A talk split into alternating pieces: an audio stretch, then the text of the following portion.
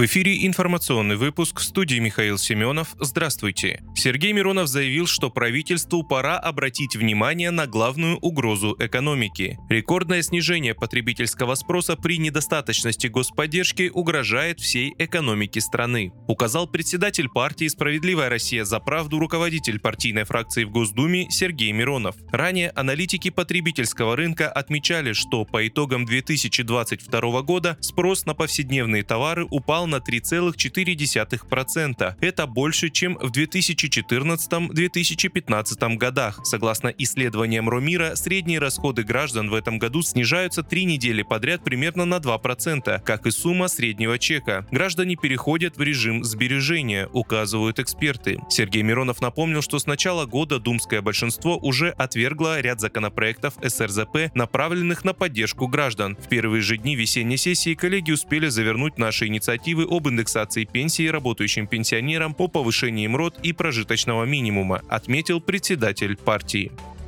Артемовск находится в оперативном окружении, заявил помощник в Рио главы ДНР Ян Гагин в эфире телеканала «Россия-24». Наши силы смыкают кольцо за городом. Сейчас ведутся бои за контроль трассы Часов Яр-Артемовск, сказал он. По словам Гагина, эта дорога остается последним путем для снабжения украинской группировки. Гагин отметил, что ситуация в городе тяжелая. ВСУ каждый день теряют сотни бойцов. Артемовск находится на подконтрольной Киеву части ДНР, к северу от Горловки. Последние недели там идут ожесточенные ожесточенные бои. Как заявил основатель группы «Вагнер» Евгений Пригожин, освобождение города пересечет украинское наступление на любом направлении.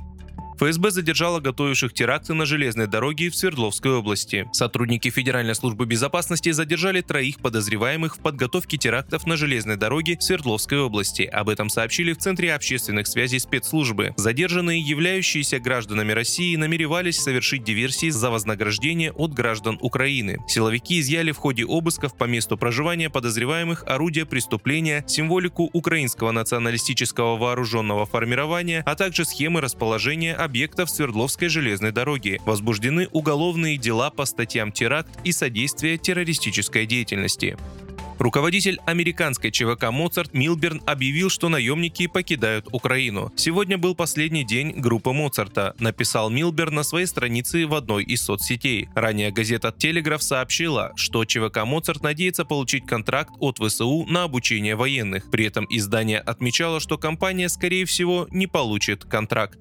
Вы слушали информационный выпуск. Оставайтесь на справедливом радио.